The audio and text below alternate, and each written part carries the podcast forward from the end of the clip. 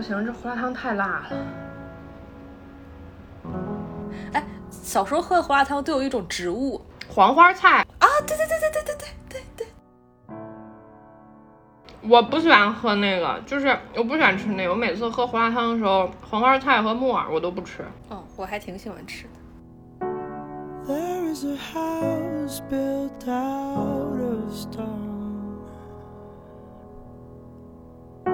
Wooden floors, walls, and window sills. Tables and chairs warmed by all of the dust. This is a place where I don't feel alone. This is a place where 大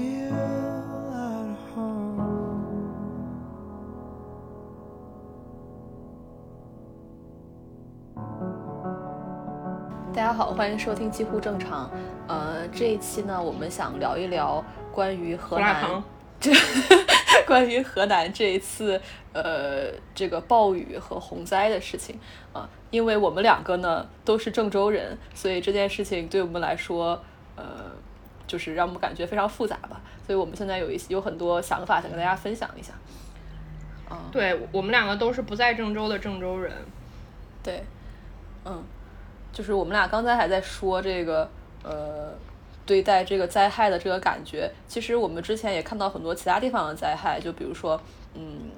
就是发生在德国呀，比如说前一阵儿就很很很近的这个之前上周吧，也是有洪水。你看到这样灾害，你也会觉得很心痛。但是可能当它真正发生在你非常熟悉的地方，可能你的感官是更直观的。就我们俩刚才还在说，就是看到很多郑州的这个路名啊，那个什么什么路，什么什么路，就会觉得，哎，我走过这个地方，这个地方离我我家里可能只有呃两站地，或者只有只有两个路口。然后这个地方，哎，我知道那里那里地是什么什么样，它可能会比较危险。就是你会有一个非常比较具体的一个体验嘛？这个想象，嗯。就是你会对这个场景有很具体的想象，呃，它带给我们的冲击可能这两天也挺大的。这个这个雨是二十号下的，呃，大家可能有直观的感受，就是非本地人有直观的感受，应该是在二十号的晚上，大概七八点的时候，本地人对这个感受是在下午的四五点的时候，因为那个时候的雨是最大的。我对这个的感受是在二十号的凌晨，呃，因为我平常。比较喜欢关注天气，就是一个个人爱好，所以我关注了一个叫“中国气象爱好者”的这么一个微博。在二十号之前呢，我我知道这个河南境内已经开始下很大很大的雨了，而且是一直在下。但是当时因为北京也一直在下雨，我觉得可能跟北京可能差不多，就是一直下雨，下就完事儿了。因为七月份就经常会下。但是在二十号的凌晨大概一点半的时候，他发了一个。微博大概意思就是说，这个雨可能是前所未有的大，大家要注意防这个灾害，比如说洪涝啊之类的。嗯，但是因为当时太晚了，我就没有跟我妈说这个事情。然后在嗯当天的早上，我就问我妈，我说今天还上班吗？我妈说上呀，就是这个回复就让我觉得她好像不知道发生什么，就跟我妈说这个雨应该会特别的大。嗯，就别上班了，赶紧回家吧。就是这一天工资赚不赚无所谓，你先回家待着吧。然后我妈那时候没有太当回事儿，她说看看吧，可能就是看看雨势啊，或者她的同事啊，或者公司有没有政策这些。然后那个时候，这个中国气象爱好者就已经开始接连的以一个小时好几条的这个信息量在发这个河南和郑州的雨了。我就非常的焦急，我就老问我妈：“你回家了吗？回家吗？”大概在三四点的时候，我就跟我妈说：“不要回家了，就是你今天就要么在公司住下，要么怎么怎么着。”我妈说有那个员工宿舍，然后可以今天晚上不回家，在员工宿舍住。然后我听说我妈不回家了，我就放下心了。然后这个时候发生了一件很搞笑的事情，就是很见证中年夫妻的感情。我就说：“那我爸呢？”我跟我妈当时都处于一个联系不上我爸，不知道我爸在干啥的一个状态，然后我也很担心，然后我妈也一直打电话，然后我我妈后来就说，呃，她给物业打了个电话，说我们小区没什么事儿，但是还是联系不上我爸，我妈就说算了，不管他了，就是中年夫妻大难临头各自飞，以至于我妈在那个二十一号回到家了之后，他二十号是公司组织的在那个公司对面酒店住的。嗯，他回到家之后发现我们小区确实啥事儿也没有，也没有出现那种停水停电或者楼一楼进水啊什么的这种淹车库这种事儿。然后，嗯，因为我妈跟我爸可能他们两个也不像我们。会经常去上微博呀，这种他们信息获取的渠道可能是来自于其他地方，所以他们对这个事情没有特别直观的，在当时没有特别直观的一个感觉，加上自己家里没有特别大的受损，嗯，所以他们对这个事情的感知是非常滞后的，嗯，然后我在这个里面就是那天晚上，那天晚上我其实就没有睡着觉，我就非常的焦虑，一直在刷微博。就感觉自己好像也做不了什么，但这个雨势非常的严重，而且很多人都失踪了，也不知道啥情况。嗯，我我就陷入了一种自我焦虑之中，而且我还特别焦虑，为什么我的父母都不把这个事儿当回事儿？这事儿多大一个事儿啊，都这样了。然后两人非常淡定。嗯，就今天吧，哦，而且而且我妈当时还特别搞笑，她第二天她回到家之后，她还给我那个拍照，说你看这儿。都淹了，然后，呃，微博上有一个特别热门的视频，就是那个地方，那个小区车都飘起来了，一楼的底上全都淹掉了。然后我就一看，我发现那小区就在我们家隔壁。呃，我妈那天那个水退下去之后，还专门跑到那个小区去给我现场直播。她说：“你看这个车里面进的都是泥，你看这个全都是泥路上。”我就觉得我妈对这件事情。她好像好奇和兴奋多余了一种恐惧，我就让我妈小心点儿，万一塌方了什么的，或者怎么着就很危险。直到今天，今天我们录播课之前，我给我妈打电话，我妈说家里突然停电了，嗯，大概七点左右停电了，然后她的那个情绪就非常的失落低落，一方面可能家里停电了很不方便。然后你也没有地方去，不能说出去转转什么，因为外面比家里更危险。另外一方面，可能他也后知后觉的，比如说搜了一些新闻呀，看了抖音啊，发现这个事情真的比想象的要严重。就是在你自己经历的时候，你可能觉得我先把手头的事儿给搞明白，你就不会想那么多。你这个事情过去了之后，人就突然就哦，原来这个事儿这么严重，那这么多路都塌了，桥也塌了，房子都淹了，然后。整个公共交通是瘫痪的，也不知道什么时候上班，你也没有办法去跟别人面对面的交流，这件事情就突然这种情绪就非常滞后，但是他还是来了。就是我觉得我们的父母好像这种情绪会比我们滞后很多。嗯，对我我父母也是同样的情况，因为我父母他嗯现在暂时不在郑州嘛，然后他们在珠海，然后。当时当天的时候，我知道这个事儿的时候，呃，其实是通过呃一些网络信息吧，可能当天上午就看到有一些朋友圈，有一些郑州的可能以前的同学朋友已经开始，他们那时候还是一个调侃的态度，就类似于来郑州看海啊什么，就类似于这样一个态度。到下午的时候就开始有一些担忧的情绪了，到傍晚的时候就应该就已经有些人会说停水停电了，或者就是有一些呃比较紧迫的情况发生。但是这个好像对我父母来说，呃，就是完全他们是接收不到这个信息的。呃，我当时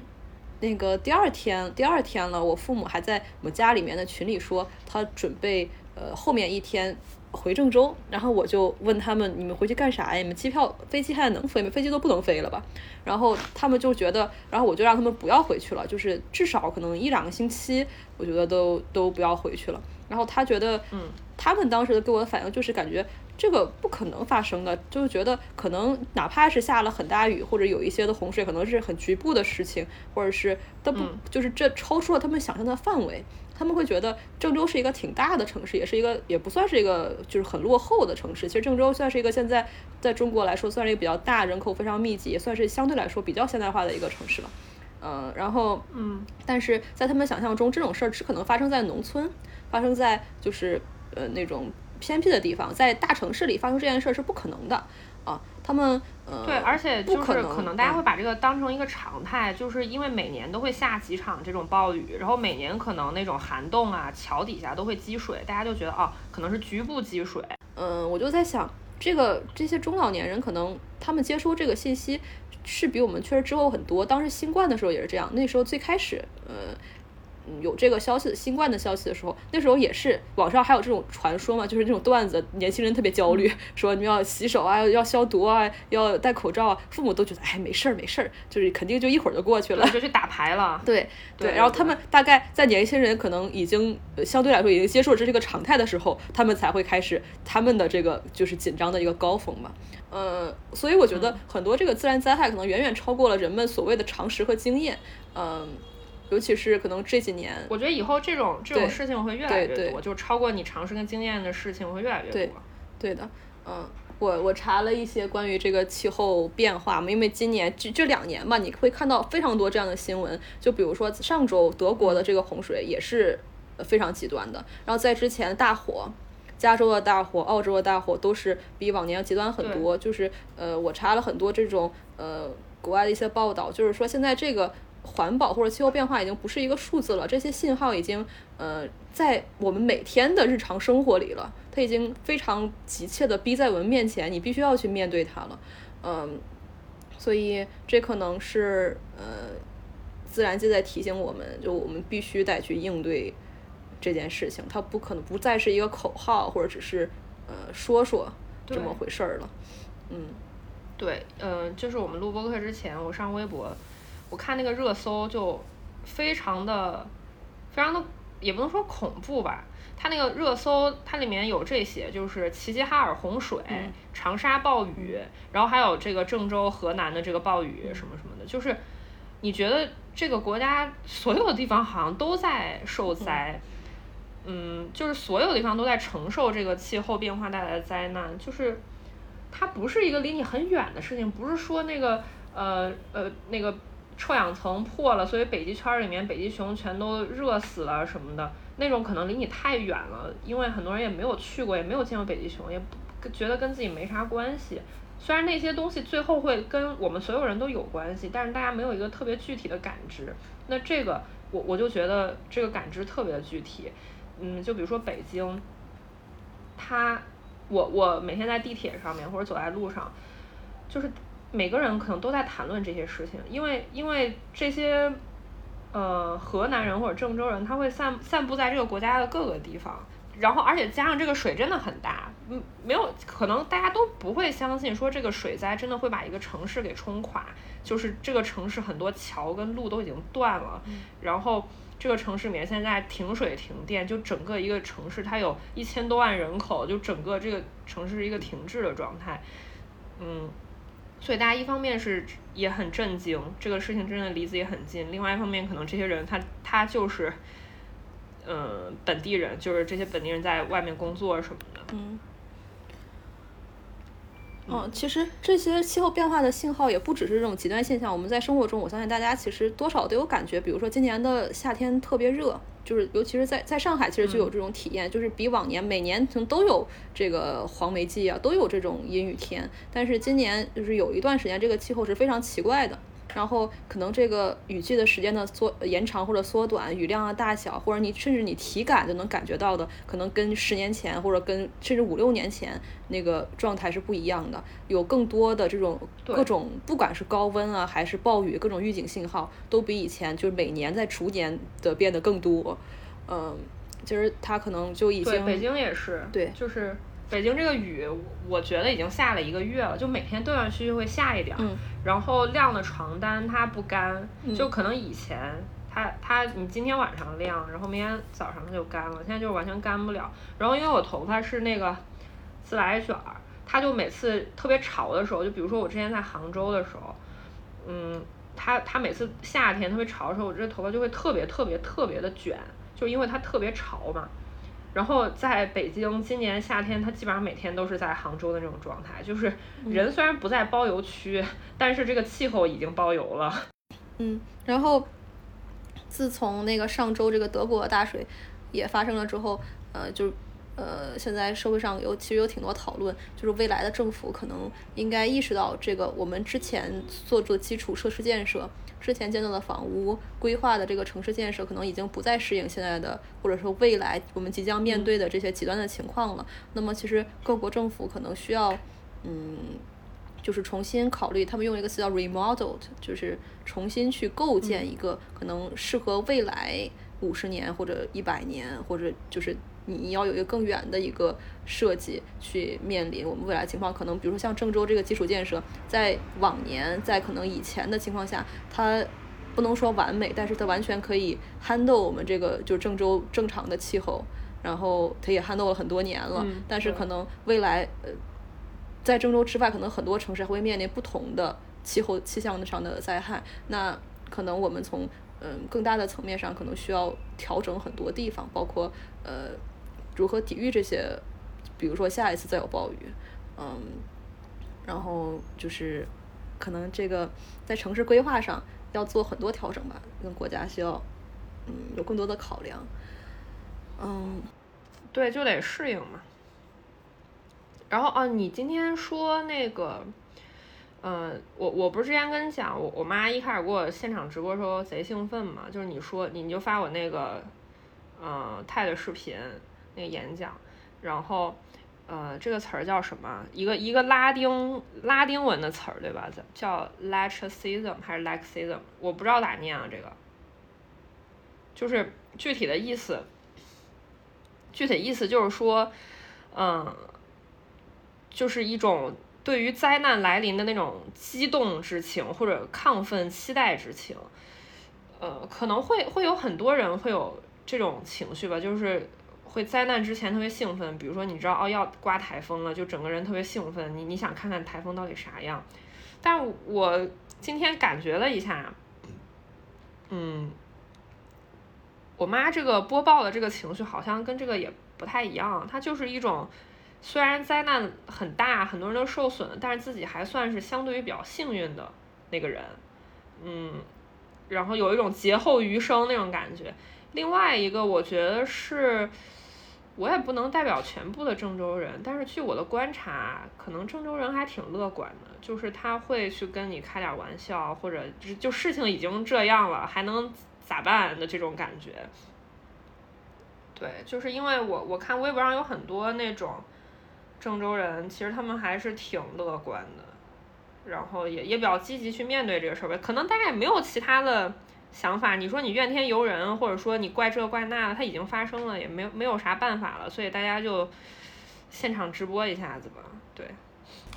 嗯，主要是我觉得这个事儿可能也是发展发生的，现在这这么说还太近了，就是大家还在一个就是动荡之中。嗯，可能很多人到后面你要处理很多事情，包括你的车辆的损失啊，你财产损失啊，包括甚至是你如果你家里进水了，你再重新进来，你是不是需要很它需要很多的步骤，包括什么东西清清理啊，或者说是就是用电啊、煤气的安全，就是你你后续就是有需要很多的工作量。我不知道这个东西它是有保险会去 cover 吗？还是政府会就是就是去去安排这些呃被淹没的房屋的这种这种重新的维修？或者是这种检检验，嗯，因为如果说你是房间里被淹了，你直接进去住，其实是有很多安全隐患的，嗯，对。然后呃，我其实想了另外一个问题，呃，就是想啥问题？就是那天晚上我一直在刷这个社交网络的信息，我就发现高德他做了一件特别好的事情，就是他在这个。嗯，它的郑州的这个地图上面，它标出来了所有，比如说封路啊、积水啊、什么不能走的地方，可能都是用户自己上传的，包括那个他自己就高德官方捕捕捉到的，他给你标出来了。然后它会有一些实时的，就是用户问路况的那种，大家就就能问你能不能帮我拍张照片，现在能不能走啊之类的。就是我当时是觉得这个事情哎很方便，就是互联网帮这个这个灾难它做了很大的。呃，一件一件事情，这这件事情很好，但是呢，我后来就想了一下，因为我妈那天也跟我说，一是没有电，充不了电手机，二是没信号，就是我跟我妈打电话都断断续续的。你别说你去刷个这种地图呀，或者微博这种，就是在没有信号的情况下。他高德做了这些事儿，他当然是一件好事儿，但是你可能只能供北京、上海这些人去看，他们当地人可能完全没有没有就是没有渠道去用这么一个好的工具吧，所以我我我就觉得互联网在这个时候是看起来是相当无力的。还有就报道里面说，很多人他想那个扫一个共享单车走嘛，但是发现一是扫不了，就。也打不开，然后充电宝也是，你都没电了，你你怎么去扫它呢？就是，嗯，当然他们后续可能会有一些那啥，就是我觉得如果有真的有应急的机制，它是不是更好的应该是，比如说它在这个区域的共享单车，它全都自动给你开锁，让你直接去骑。这样可能会更好一些。对我我看到的，嗯，这些那个共享单车的官方，他们说的就是可以免费骑，但是现在大家在乎的可能并不是钱，就是说我根本扫不开这个，因为没有信号。嗯，对，就是这也是我们之前就是看了另外一个文章，也有有一些人在讨论，就是说现在的其实互联网包括城市化的发展，其实嗯，并没有让人们有具备更多的这种生存的能力，是它其实是让人们更没有。就在这种极端情况下的生存能力了，比如说，就就是让我们依赖于支付宝，依赖于微信，依赖于这种通信，大家都不不再认识路了，然后大家依赖于现，就是没有人再有现金去支付了，因为到这个时候，你你你没有支付宝，就是大家你根本不可能就付钱啊，这种事情，包括你就是扫共享单车这种事儿都无法进行。然后在就比如说，如果说我都想象，如果说这个事儿，比如发生在上海。该该有多少年轻人他饿死在家里，就是因为可能年轻人大家都习惯叫外卖，不像是比如说我们父母辈可能都在家里囤很多吃的，这种吃的我们不用担心他，因为他们都会在做饭，都会买很多食材的。我经常会以前会觉得我妈囤买那么多吃的，都就那么浪费，怎么样囤那么多东西干嘛？现在觉得这种情况下还是得得有点吃的。但是但是我能看到很多我的年轻朋友，就是我我的同龄人，可能工作的人平时都不会做饭的，家里可能就两个鸡蛋什么的。就是不会买很多吃的，那这个时候其实你抵抗风险能力是很差的，嗯，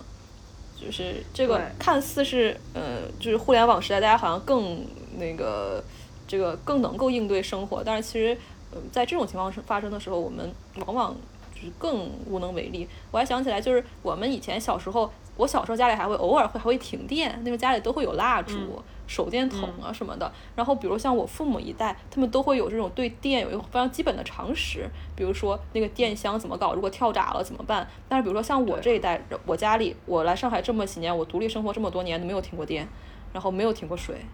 然后我根本就不知道电箱在哪儿。然后我如果说遇到这个情况，我们应该怎么办？我感觉我们这一代可能更缺少这种生活的经验和能力，嗯。但是我觉得也不用担心吧，就是也不能说不用担心，就是人到那个程度了，你到那地步了，你你必须什什么都得会。嗯，我我查了一个那个文章，它叫《地狱里的一年：生存在大崩溃时期的波斯尼亚》。这个人就是一个，呃，他生活在现代的战争时期。然后他在文章里面说了很多非常有用的办法，但是他肯定也是被迫学习的，就是谁不可能在那个和平年代你去准备那么多东西。然后他又说了一些我觉得很有参考价值的一些一些一些点吧，就是你你真的处于一个极端状态，就比如说这个，比如说水灾啊，或者说是战争啊这种很乱的时候，或者地震，就你你可能有钱，你有支付宝，你银行卡里有很多钱没用，因为你也取不出来。而且你真的在极端情况下，在比如说他在战争的情况下，钱也都没有用了，大家就开始以物易物了。呃，其实在这个郑州的这个状态里面也有这件事情，就是我在一个文章里面看，那个一个人他去小卖部买东西，然后他身上没有钱，然后也手机也没电了，后来他就跟那个老板说，要不我给你一包那个十九块钱的南京吧，然后就给了他一包烟，就开始那个以物易物了，然后。呃，这个这个人是这么写的，我觉得他写的很有意思。他说，钱很快变得毫无价值，人们开始以物易物。一个牛肉罐头可以换取占有一个女人个把钟头，令人难以启齿，但这就是现实。多数卖身的女人是绝望的母亲们。然后他还提到了一些东西，就是什么东西是很抢手的呢？在那个情况下，就是武器、弹药、蜡烛、打火机、抗生素、汽油、电池以及食物。嗯。然后在，呃，在这种很极端的情况下，因为郑州这个情况，它它不会一直持续，它不可能持续一两年或者十年，但是可能战战争像这个人经历的这种，它就持续了很久哦，一年。他说地狱里的一年，对，在这种情况下，可能你就不能期望每一个人都是好人。当你必须要去抢东西的时候，或者说你不去抢，你就没有东西的时候，就每个人都会变成所谓的坏人吧，就是呃。就大多数人都处于中间，也随时准备落到最坏的极端，就是没有好人跟坏人的分界了。就是你为了一些基本的，比如说你你要养活你的家庭，你要家里吃饭，你什么都得做，你可能会把人打死啊之类的。然后，嗯，他还说他学到了，我学到了不少东西，人生观也变了。我懂得了坏事随时会发生，也不再相信任何政府和权威，因为每次发生前，他们都在声嘶力竭或故作平静地向你保证一切正常，不必担心。如今，我和家人们都时刻处于准备充足、装备精良的状态。我们经历过啊。下一次是什么？地震、海啸、内战、外族入侵、恐怖袭击、经济崩溃，具体是什么不重要，重要的是总会有下一次的。就这个人的心态，我觉得非常值得学习。就是你真正在极端的情况下能相信的是谁？就是你自己，以及可能就是你的邻里、你的家人。就是比如说像郑州这一次，大家就是陌生人的互助，或者说。群体的自发的群众自发的营救，这个可能占的比重和它的及时程度是更大的，它会比政府和官方组织组织的那些营救会呃更及时吧，因为嗯，就是这种这种有政策性的行动，它总是会滞后的嘛，嗯，对，然后然后他还说了一个点，就是但是我觉得这个点吧很难学习，我想了一下，我没有办法学习，他说。我的忠告：学学修东西吧，那可能是能让物品，比如鞋子，甚至是人发挥正常功能的本事。再举个例子，我的邻居会制灯油，他从没饿过。就是在这种情况下，你会一门手艺，可能是比较重要的。然后我就在想，我好像啥也不会，就 完了，到这一步可以躺下了，就是学学不了了。我也好像没啥手艺。对，然后他自己，他这个人，他本人，他是一个注册护理员儿，所以可能在战乱的时候，甚至是在这种灾害的时候，就比如说水灾啊或者地震的时候，你有医护知识，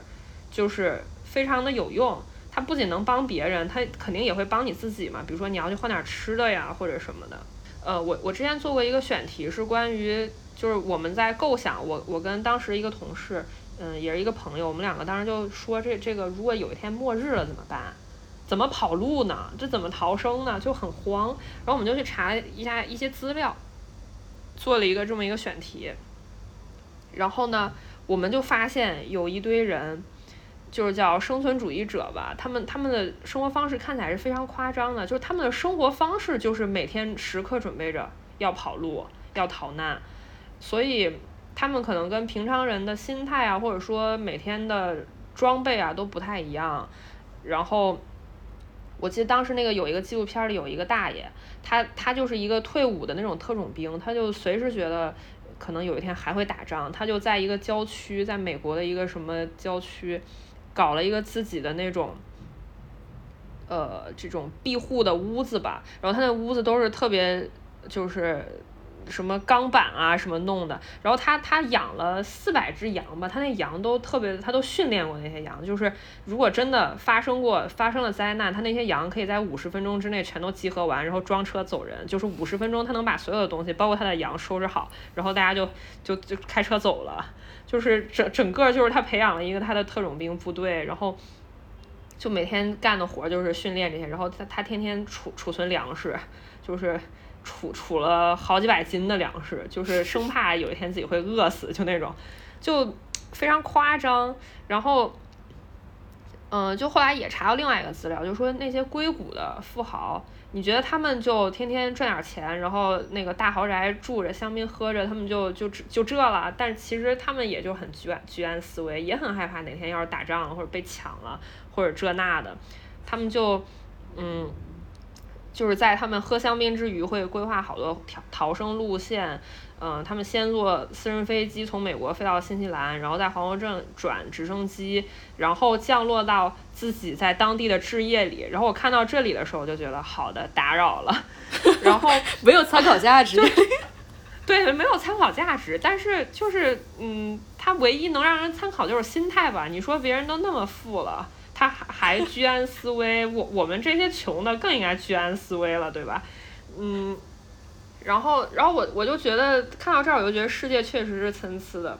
呃，因为那天下暴雨那天晚上，我就睡不着，也很焦虑，我就说那我看点别的吧，不要再刷微博，我就去 B 站看了一个我关注的一个拉大提琴的女孩，她今年高中毕业，她他们家在美国，就是她她爸妈应该是离婚了，爸爸在北京，妈妈在美国，就是不管是在美国还是北京，她住的都是豪宅，然后呢。呃，他就今年高中毕业去考了个驾照，然后呢，呃，他的这个新的这个 vlog 就说，呃，我考了驾照，然后我妈给我买了一辆车，我我就看这啥车呀，然后一看奔驰，打扰了，就是就是就是感觉世界特别的割裂，嗯，这边是洪水暴雨无家可归，人都挂了，那边是一个在美国的女孩。呃，买了自己的人生中的第一台奔驰。当然，我我我没有觉得这不好啊，就是世界本来就是这样子的，就是这边很开心的时候，我们很开心的时候，肯定也会有其他的人在受苦，这也很正常。对，对，这个就好像是，嗯，当时，嗯，我看之前看过一个文章，嗯，反正一本书吧，大概就是讲。呃，我们现在去，比如说看历史的时候，会觉得抗日战争怎么怎么民不聊生啊，然后或者是当年怎么打仗的时候怎么怎么样。但是事实上，如果真的活在那个时候，其实打仗都是少不少数的地方，大部分人在干嘛呢？安居乐业，生儿育女，种地做买卖，就是还是在进行很正常的社会劳动，很正常的社会这个实践。呃，所以，嗯，就是在后来的时候，可能被历史记录下来的是很多灾难或者大的事件。但是你真的生活在这个时候的时候。其实大部分人都还在继续自己的生活吧，就比如说，那郑州可能一边在发洪水，都不用在不用在美国，不用远在美国，就可能嗯，还都是在中国，可能很近的地方。那大家，那我家楼下不是该蹦迪蹦迪，该喝酒喝酒，该该上班上班，该干啥干啥，这也并没有任何问题。其实，呃，其实我觉得这是也也可以聊到我们说的另外一个话题，嗯，对，就是说在这样一个灾难的情况下，呃。就是我，因为之前看到网上有很多这样争论嘛，就会有一些，比如说一些大 V 或者一些名人，他们表现了一个态度，就是说可能他们这在这个情况下，呃，去晒了自己生活，就一个发了一些岁月静岁月静好的东西啊，或者是表现出一种生活还在继续，就是关还在关注自己的生活，而没有说一心每天只在转发这个救灾的事情，然后会有一些嗯网友非常生气，嗯，就说啊。这个他你怎么能这样？对，怎么能这么冷漠？怎么能不履行你的？就是我就在想，那难道说就是比如说一个地方它在发生灾难，如果说我这个时候我没有在那个地方，我力所能及的，比如说我如果我能捐款，那我捐一点钱；如果我比如说我正好有一些物资，我是从事就是某些行业的，我能做的做，或者说如果我没有什么能做的，我去呃享受我的生活，这是不道德的吗？嗯。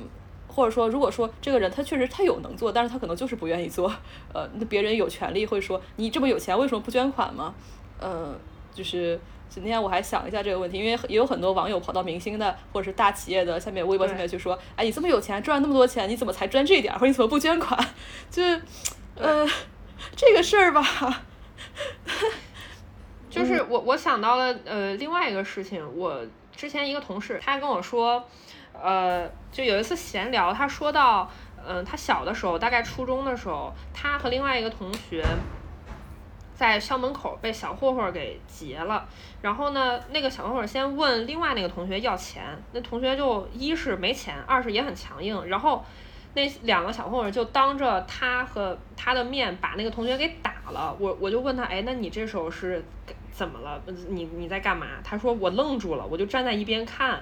然后我说你不去帮他一下吗？他说我当时我就愣住了，但是这件事情我也之后我也发现我这个人可能就是这样，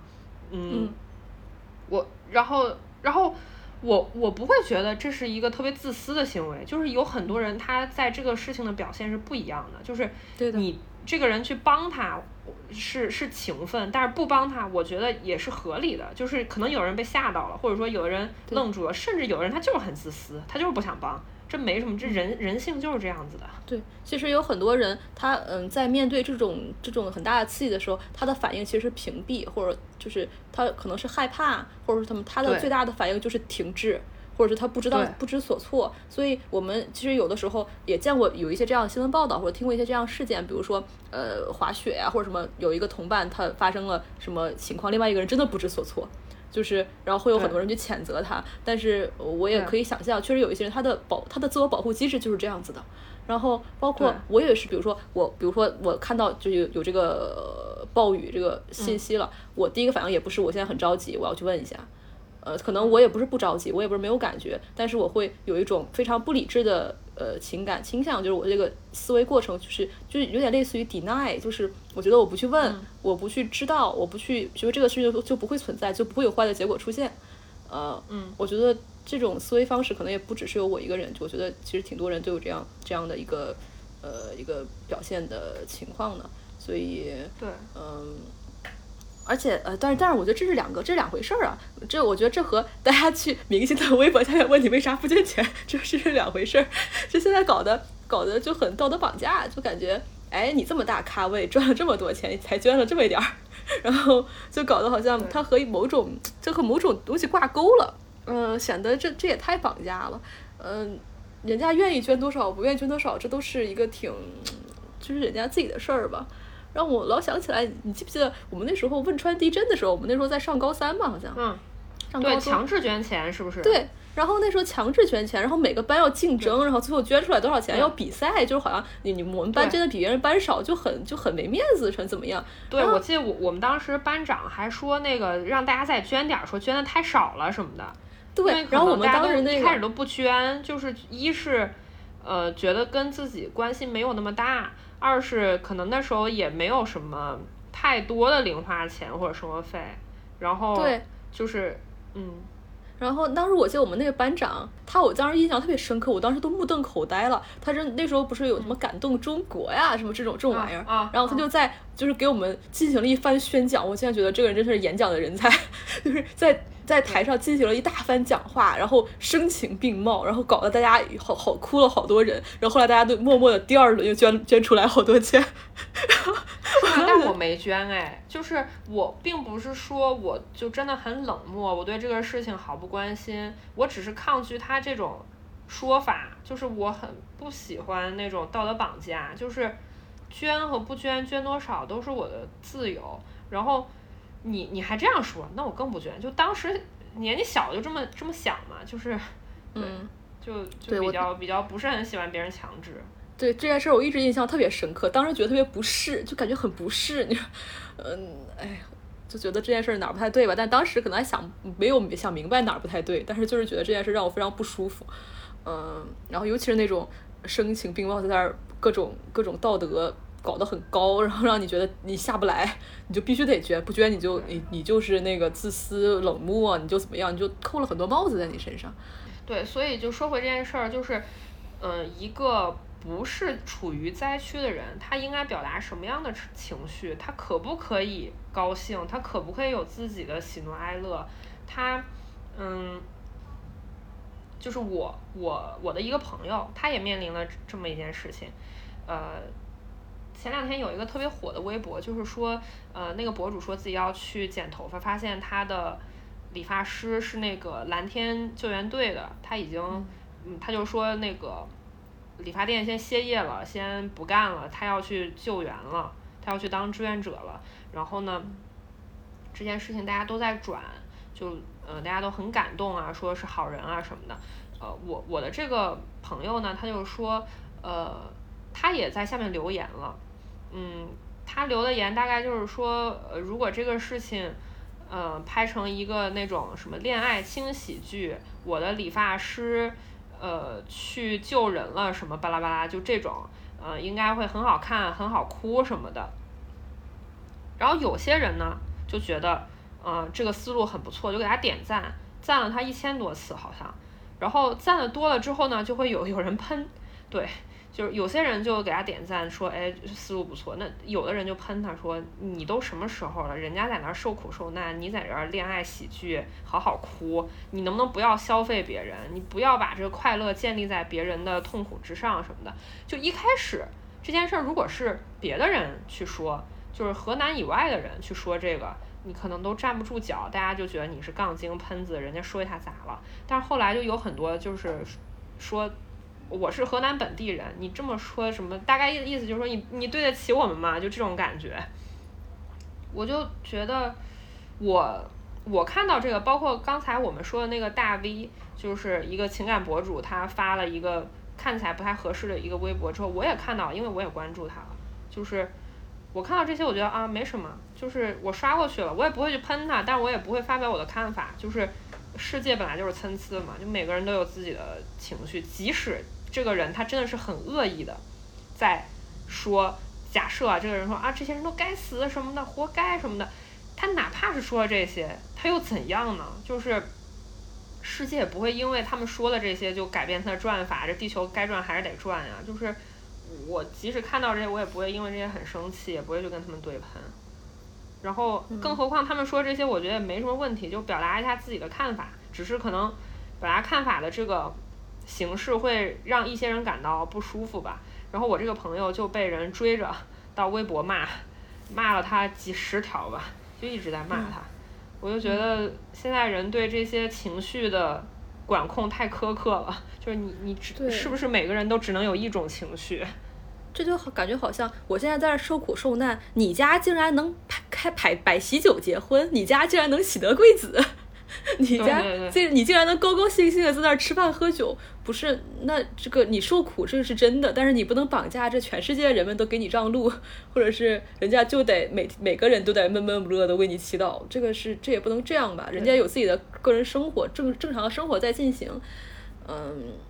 是。我本来觉得吧，我们本来觉得我我们录这期应该不会被喷，我现在觉得我们还是会被喷。他们会会说你们两个在这说是因为你们都不在郑州，你们是郑州人又怎样？你们家里有什么很大的损失吗？唉，我就是你看，就是现在这个言论的管控和自我审查已经到这种份儿上了，就是因为杠想杠的人或者很闲的人，他们会出于各种角度花式杠你。嗯。我觉得这大家，这现在真是太太夸张了。还有记得很多新冠那时候，当时也有一些名影名人啊或者明星啊大 V 什么的，他们可能呃就是发了一些自己还在好好生活的这个状态，一直被骂。但我会觉得这其实是一个挺积极的事情，因为你你能做的事情是有限的，你去管控好自己的个人生活，努力的去过得过得好一些，把自己的生活整理好，其实这是一个特别正面的一个。一个行为吧，我会觉得，尤其在当时全国都在停滞，你去表达一些我的生活在进行，我要努力把我生活过得好，我要去在家里也要锻炼身体，好好做饭，认真的对待我的生活，我觉得是一个特别正面的一个一个东西。但是大家都会觉得，哎，你怎么不悲痛？这这吧，对，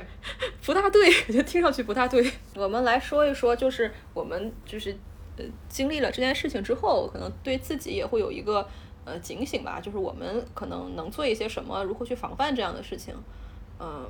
我当时有一个比较直观的反应，就是我当时就下单了一个充电宝。我是一个没有充电宝的人，然后，然后我当时就觉得啊，没电了，我得下次我因为我一个人住，我如果没电了，然后我在这儿这啥也没有，如果手机再没电了，也没个灯，我我那我就很真的很无助，你知道？然后，所以我当时就买了个充电宝。我以为你当场买了一个老年机，不是，我买了一个充电宝。嗯。但我我是嗯，我是在想，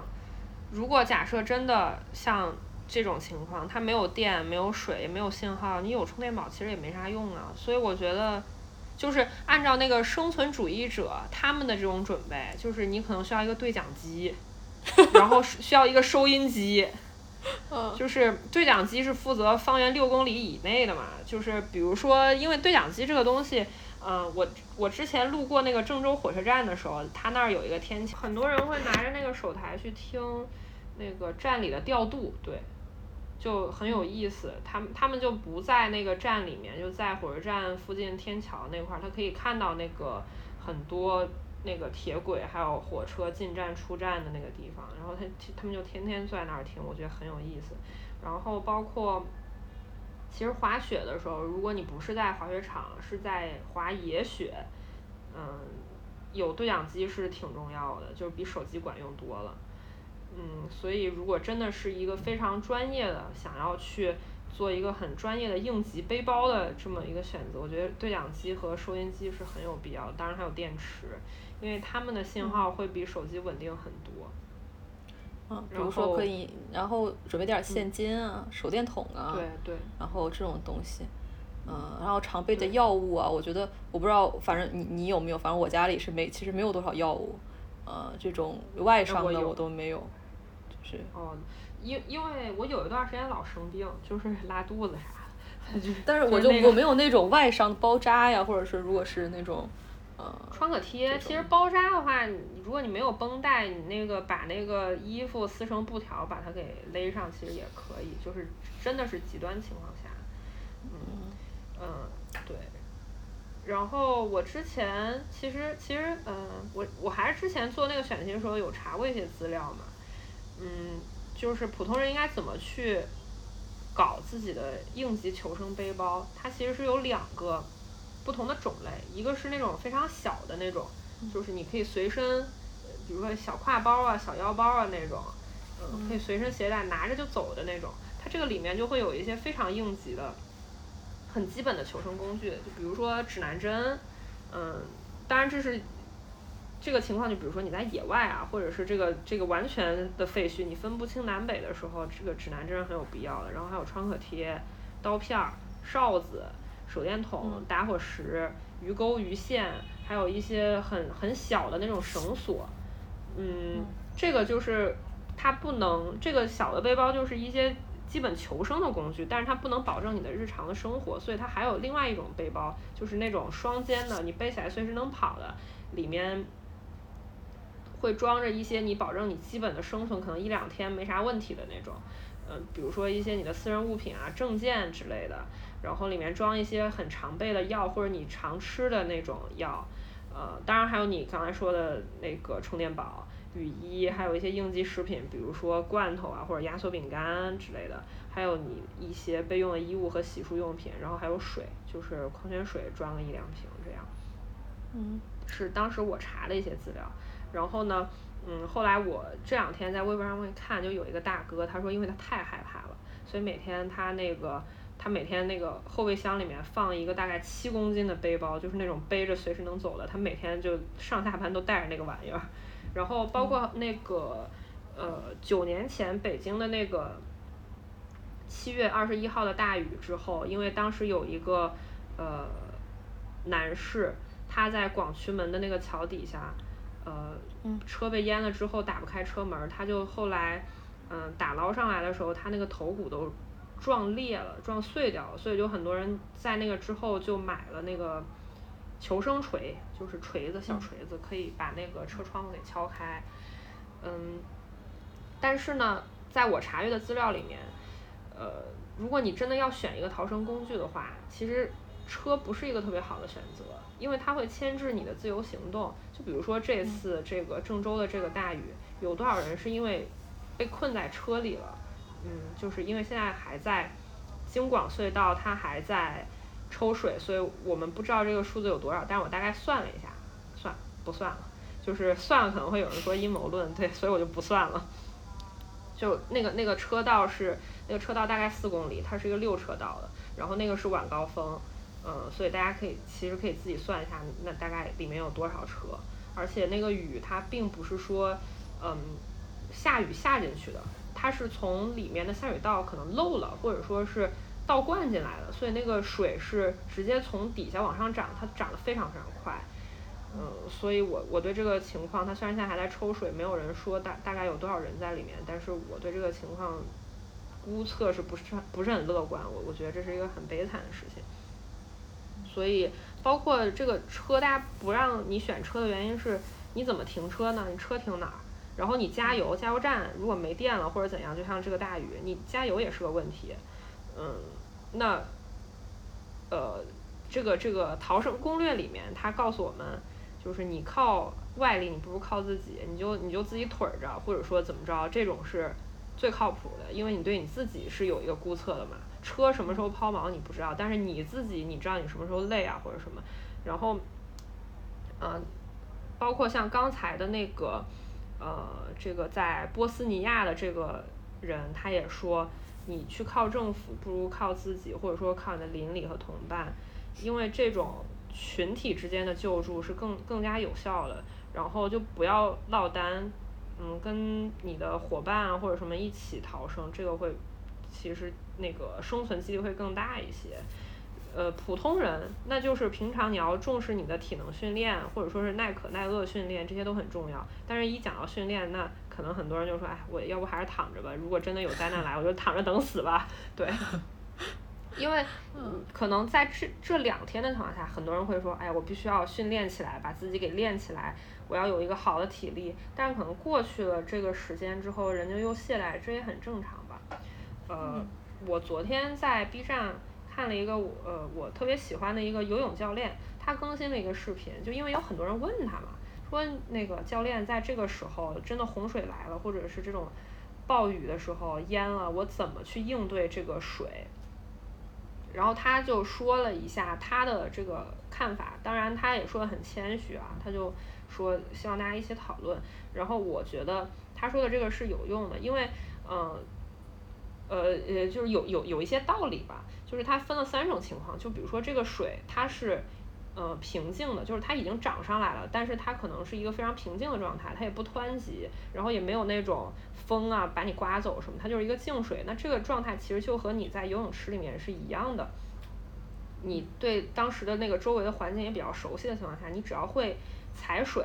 你就可以逃生。你你踩水，你能保持自己的那个头。以上是在啊不脖子以上是在水面上的，然后这个时候你就可以找到一个旁边的，比如说一个杆子呀、树呀，或者一个什么漂浮物，你把自己给搞到那个上面就 OK 了。如果它是一个特别动态的水，但是这个水很浅，它它的速度虽然很快，但是它很浅的时候，你就还是用刚才那种踩水加游的方式，你让自己慢慢的顺着这个水流走，呃，或者说是游向岸边，或者游向，比如说有人救你，你游向它。然后，这个时候也很很也也不能说很容易逃生吧，就是有逃生的可能性。如果它是一个很快就涨起来，比如京广隧道那种，然后就很恶劣的一个深水，然后底下还有可能还有泥啊或者什么东西把你缠住了，那这种时候他就说，那你就看命吧，看运气，就随缘。然后他其实也，其实我是觉得你会不会游泳，在这种真正很，咦。好奇的小猫，好的，我继续。嗯，其实你会不会游泳，在真正的这种灾情面前，它可能没有那么重要，可能只占百分之十。你会不会游泳，可能它，因为它有更复杂，比如说你你的失温症啊，或者是这个水很急，你你它跟你在游泳池里是根本不一样的。但是他也说，就是你平常在游泳池，就是在平常在游泳池里面，你对自己的训练，它练的可能并不是你的。你怎么去应对洪水？就应对是你的体力、你的耐力，呃，还有你对你，你起码你遇到水不害怕水，对。所以，嗯，他说也很谦虚吧。嗯，洪水这个里面，比如说有下水道啊，有一很多垃圾啊，可能有玻璃碴子呀，有很多什么你根本不知道这个水流是往哪个方向去流，或者这个下面有什么，嗯，就是所以说它这个你要面对的东西可能超出你平时的见的这个这个水和你的想象。哦，还有就是一个，就觉得可能大家需要多了解一下这方面的常识，也可能媒体啊，包括呃政府啊、学校，可能要跟多跟大家普及一些这样的常识。我记得那时候汶川地震之后，学校好像虽然也很肤浅吧，但是好像是有过一一些的这种比较基础的呃教育，就类似于说地震的时候，比如说你躲在一个墙角，一个三角形的，可能是一个比较稳定的结构，然后或者是。呃，就是你比如说不能去坐电梯呀，或者是做有一些比较基础的一些呃一些知识吧。我觉得可能现在呃我们以后的媒体也好，学校也好，政府也好，可能在这方面可能要嗯加一些投入，包括一些次生灾害，现在也大家也不是很了解，很多人就会觉得水这个雨停了，然后水都下去了就没事儿了。但是其实可能后面的问题还会很多，比如说今天那个楼塌了的那个事儿，其实那个水早就下去了。然后很多大家会觉得在家里就没事儿了，但是你谁知道那个楼就直接就能倾斜，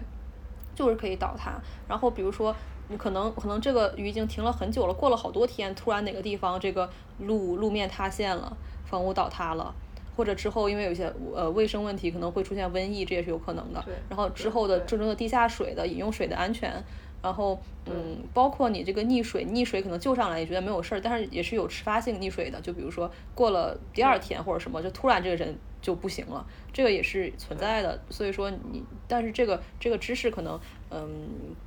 大家并没有这个储备，没有办不知道会怎么样去嗯。去应对它，包括就我刚才说的，就是为家里进水了，大部分人可能会真的觉得我家里擦一擦、打扫打扫就好了，但是其实它隐患还是挺多的，嗯嗯。但是我不知道到时候居委会啊什么的会不会有相应的指南，或者就是因为这个目前还是在一个进行中的状态，嗯，不知道它后面会怎么去解决，嗯嗯。你刚才说的这个饮饮用水的问题，比如说这个自来水啊、地下水的问题，其实，呃，我之前有查过。啊，我实在是为这个末日逃生做了很多准备，嗯，就是它其实有一个那个泡腾消毒片，就是二氧化氯泡腾消毒片，就是它可以放到那个水里面。其实这个水是一个，比如说雨水啊，或者怎么着，实在是没有办法，你可以用这个去消毒，然后烧开烧开了就能喝。这东西淘宝就有卖。然后包括食物，我之前也查过，就是淘宝那个八万可以买一大堆那个应急罐头。就是它那个量可能够一个人吃四年，然后那罐头里面啥都有，就是，呃，也能补充你每天所需的维生素，有菜有肉有汤，就啥都有，就是可能不那么好吃，对。然后，嗯，我我看淘宝上架这玩意儿还挺震惊的，因为它那个罐头的图片就是感觉是堆了满满一墙，就那种靠着墙角堆了一墙角那种，巨多。嗯，然后我就一直我就把它放在我的那个收藏夹里面了。突然有一天发现这个罐头失效了，我不知道是不是被谁买走了，我就怅然若失，感觉我的应急罐头没有了。嗯，然后然后最近的很多事情，我其实也发现，大城市它本身就是有被看见的特权的。就比如说前段时间北京暴雨那个预报，就是全城人都在等那场雨。大家都在实时播报哪儿哪儿下，哪儿哪儿还没下，然后他说怎么还没来呀？是不是进京证没办下来？对，就是我觉得这是好事儿，就是你重视这个事儿是一个特别好的事情，哪怕最后这个雨没下下来，就比如说北京那那次，就是，嗯，大家都没有上班那天，但是那个雨其实你说它很大嘛，它也没有特别特别大，没有大到那种让你觉得很震惊天漏的那种程度，但我觉得这是好事儿，就是，嗯，起码就大家重视起来，就是。心态上重视起来，可能损失会小一些。然后，那那对应到这个事情，就比如说我我刚才说大城市有被看见的特权，就北京的这个事情，就大家所有人都很重视，就是一直上热搜。然后郑州的这个雨，我知道这个事情是当天的凌晨，那时候雨还没有很大，但是我知道它将会很大。呃，然后在那天的晚上，大概。七八点、八九点的时候才上热搜，大家才知道原来这个地方的雨已经这么大了，很多人都已经就是失踪了。嗯，就是它，因为它不是首都，它可能平常也没有什么声音，大家就不会看见这个事儿。然后这两天就是郑州的雨停了之后，其实在周边的一些嗯城市和县，比如说豫北和呃那个。河北的南部，还有山西的一些地方，这个雨其实也非常非常的大，甚至比郑州还大。但是可能在很多人眼里，就是郑州的雨结束了，这个雨就停了，就可以去灾后重建了。大家就不会去关心那些地方的人，包括那些地方的人的声音也都是很零散的，也没有看到说政府组织了。特别多的救援，就是包括当地的政府是组织救援，可能当时他们的那个能力就在那儿，他们需要更大的组织或者更更强的一些救援来，但是好像也一直是一个信息中断的状态。然后，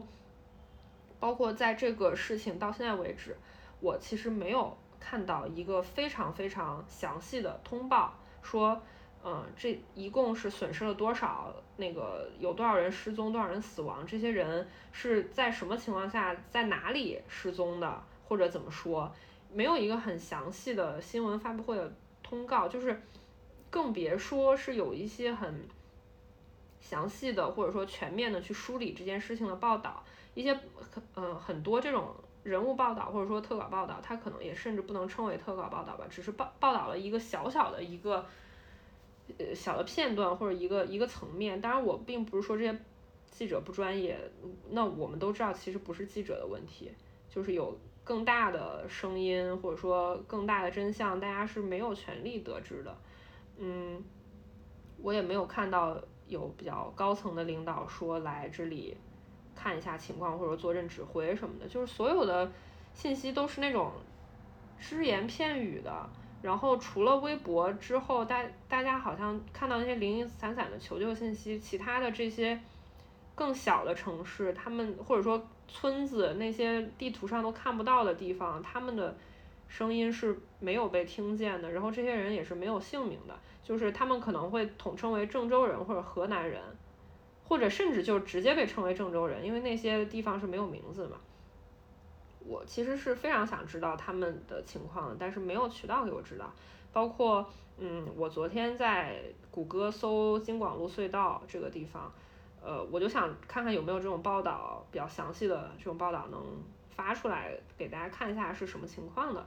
呃，我发现国内的媒体可能更侧重于说我们现在在抽水排涝，预计什么时候把这个东西给排完，但是里面有多少车，有多少人。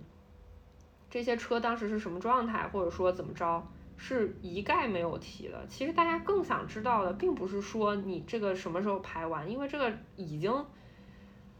城市已经瘫痪了。你今天排完跟明天排完，这个这个期限都没有那么重要。我们更想知道这些人怎么样了，这里面有到底有多少车。而且我觉得，因为我去搜了一下京广路隧道，它刚刚修好的时候的新闻通稿，我发现这些东西并不是。并不是无法估估量的。呃，这个通稿里面说，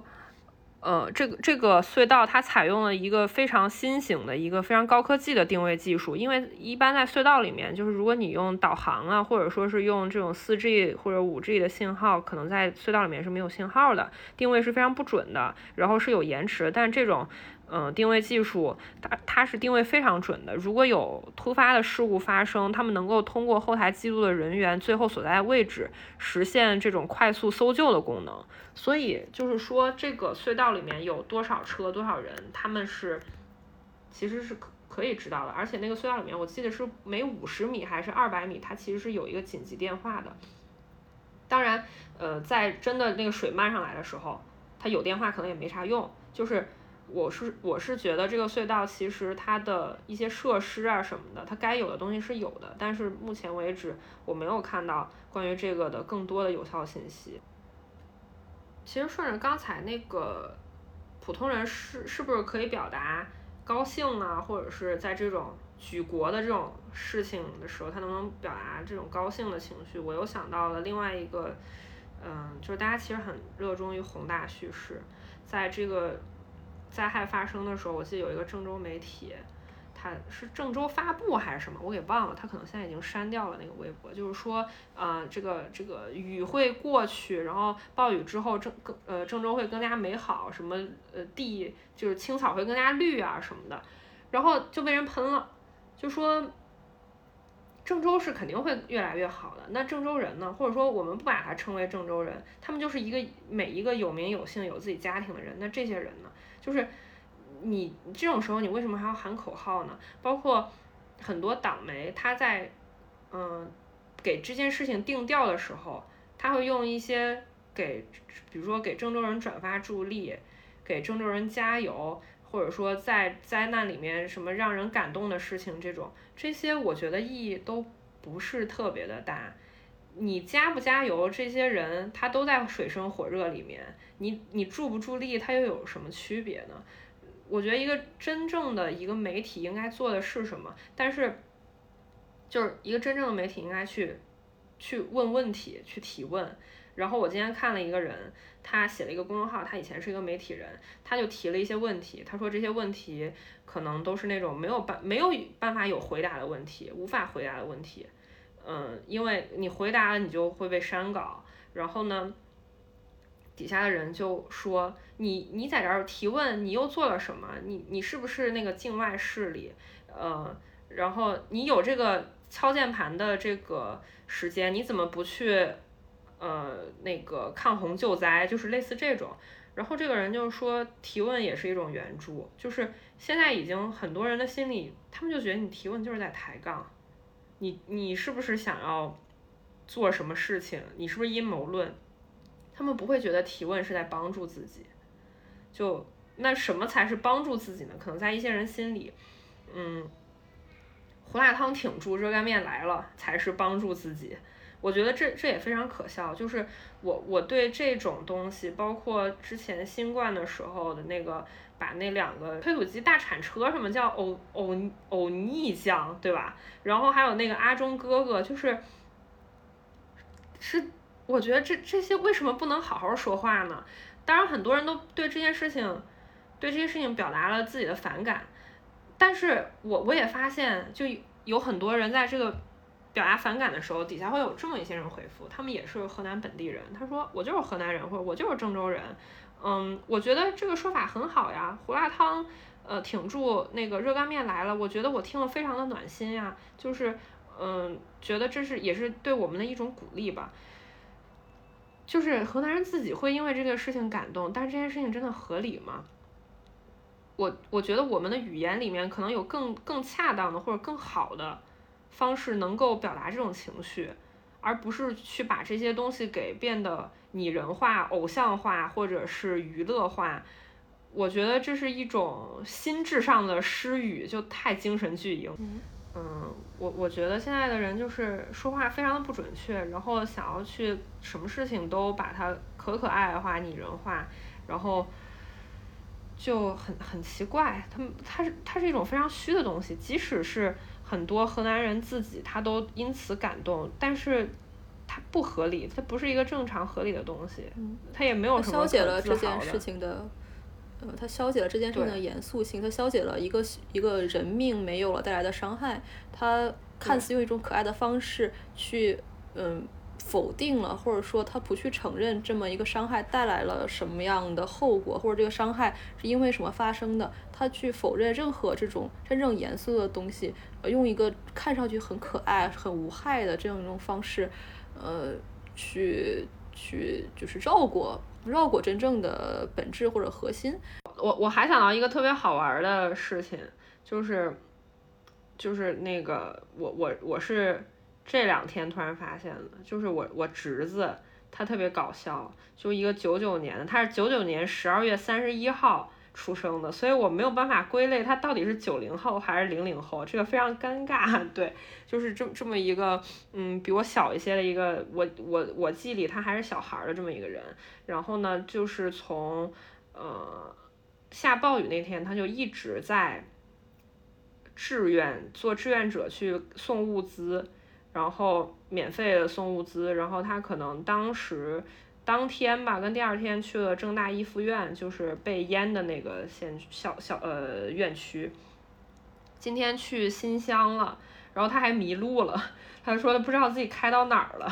他然后他说他也不知道那是哪儿，因为没去过嘛，可能之前，然后加上都淹了，他只能说是跟着车队走或者跟着导航走，他也不知道那是哪儿。然后说自己都二十四个小时没没睡过觉了，特别困。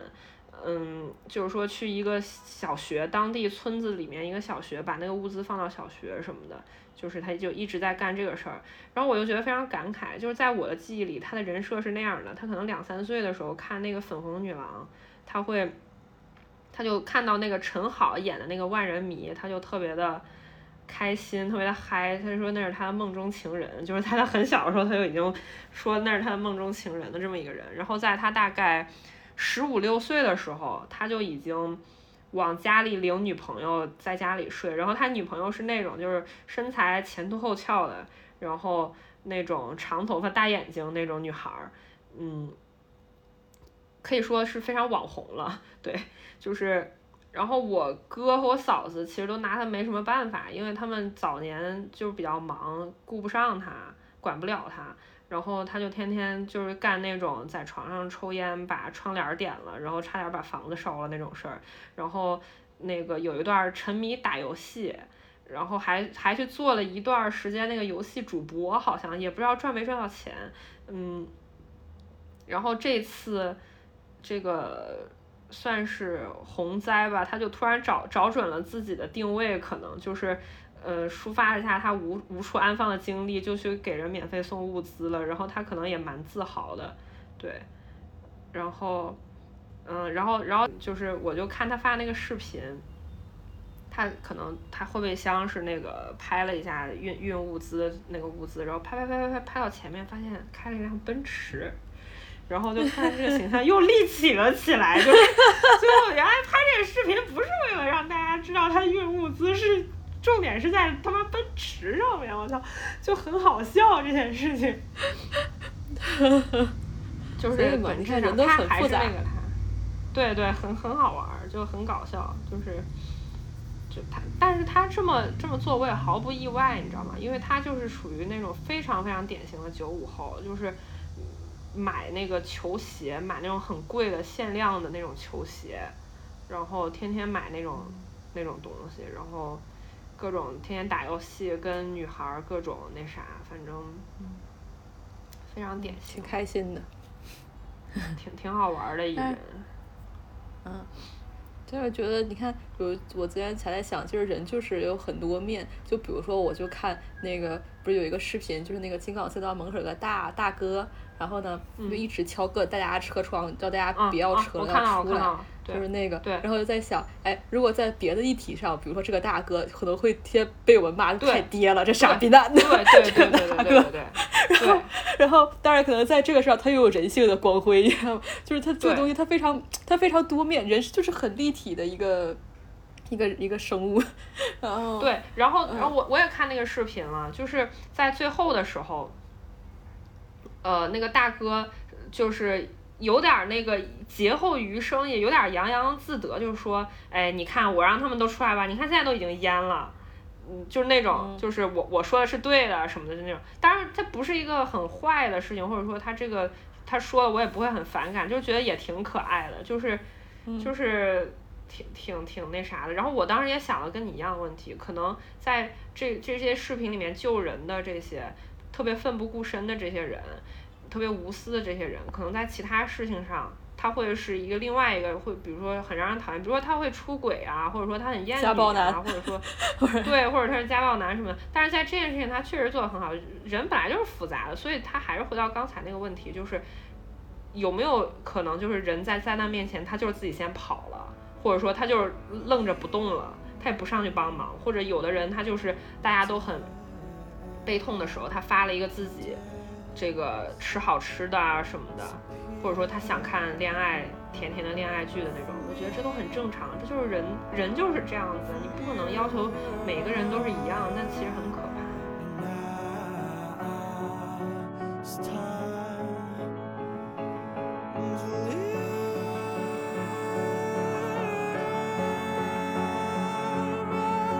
哎，有结束语吗？才结束。结束，那就祝大家一生平安吧。行，很朴实的，上个 BGM，祝你平安。对对对，可以可以可以。两个郑州人非常朴实的祝愿，就是我们郑州人就是这么的朴实。对，就是两个朴实的大家把我们比作胡辣汤，但是胡辣汤真挺好喝，希望大家都试试。嗯，是的，是的，我我刚才就喝了。行，大家再见，这也是几乎正常，拜拜。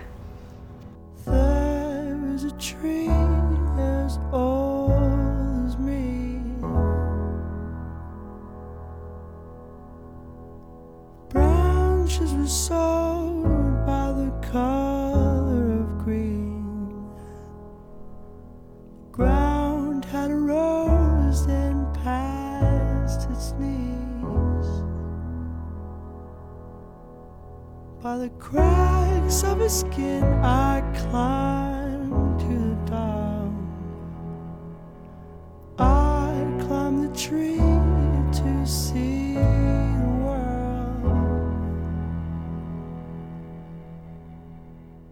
When the guys came around to blow.